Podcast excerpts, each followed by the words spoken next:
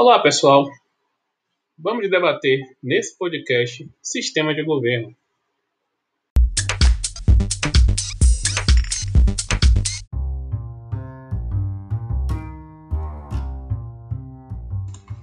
Quando falamos em sistema de governo, o que se tem que ter em mente é que se trata de uma análise das relações entre o poder executivo e o poder legislativo. Essas relações podem nos conduzir a situações de mútua dependência, então poder legislativo dependendo do executivo e vice-versa, que é o caso do parlamentarismo, ou a situações de total independência, como temos no presidencialismo. O que é essencial é você saber que cada um desses sistemas de governo contém dentro de si vantagens e desvantagens. A grande vantagem do parlamentarismo é a capacidade de uma governabilidade muito mais fluida. Por quê? Porque o poder executivo ele é formado a partir do parlamento. E essa formação do poder executivo dentro do parlamento, dentro dos pares, ou seja, dentro dos membros do parlamento, entre os membros do parlamento, faz com que o governo ele detenha uma necessidade de governabilidade e legitimidade muito maior. O que pode nos levar, inclusive, à conclusão de que sem governabilidade não existe poder executivo no parlamentarismo. E o processo de destituição desse gabinete de governo formado pelo primeiro-ministro é um processo muito mais suave, muito menos intenso do que um processo de impeachment.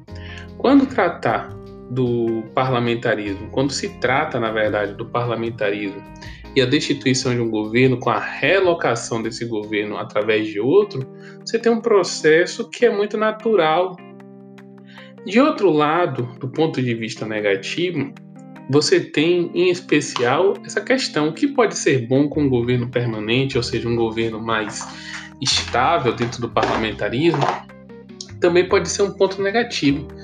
Caso nenhum governo consiga a chamada denominada governabilidade, nenhum gabinete de primeiro-ministro consiga governar, você vai ter uma alternância muito grande. Por isso é comum se ver notícia sobre parlamentarismo no qual se formou um, se formou, se formaram um, dois, três, quatro, cinco gabinetes de primeiro-ministros em um só ano.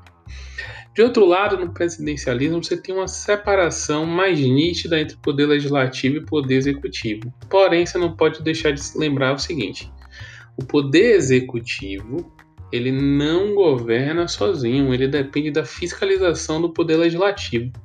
São as duas grandes funções do poder legislativo: fiscalizar o poder executivo e o processo de criação de normas, que é o chamado processo legislativo. Quando nós tratamos do presidencialismo, nós temos então essa divisão que dá mais autonomia ao poder executivo. Porém, porém, apesar desse ponto positivo, você pode ter um ponto negativo. O poder executivo não ter a governabilidade perante o parlamento, ou seja, ter aspectos de sua atuação que não sejam aceitos ou legitimados e a fiscalização do parlamento simplesmente é, restringe essa atuação do Poder Executivo. Uma das soluções apresentadas para isso é o conceito de presidencialismo de coalizão, que vige atualmente no nosso país.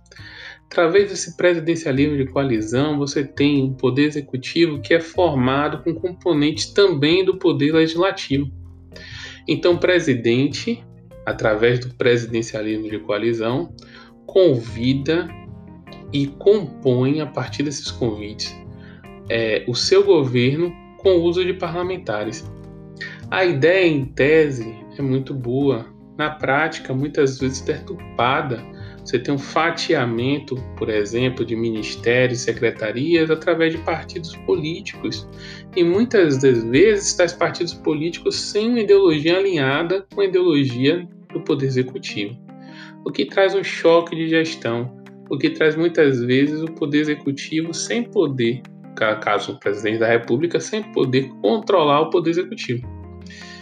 Quando nós temos a ideia do presidencialismo e coalizão, a ideia básica é uma ideia muito boa, que é você unir um pouco do presidencialismo com um pouco do parlamentarismo.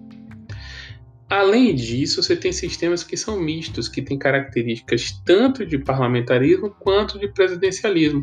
O exemplo aí é o semipresidencialismo, no qual o chefe de Estado fica reservado ao presidente da República e o chefe de governo ao primeiro-ministro.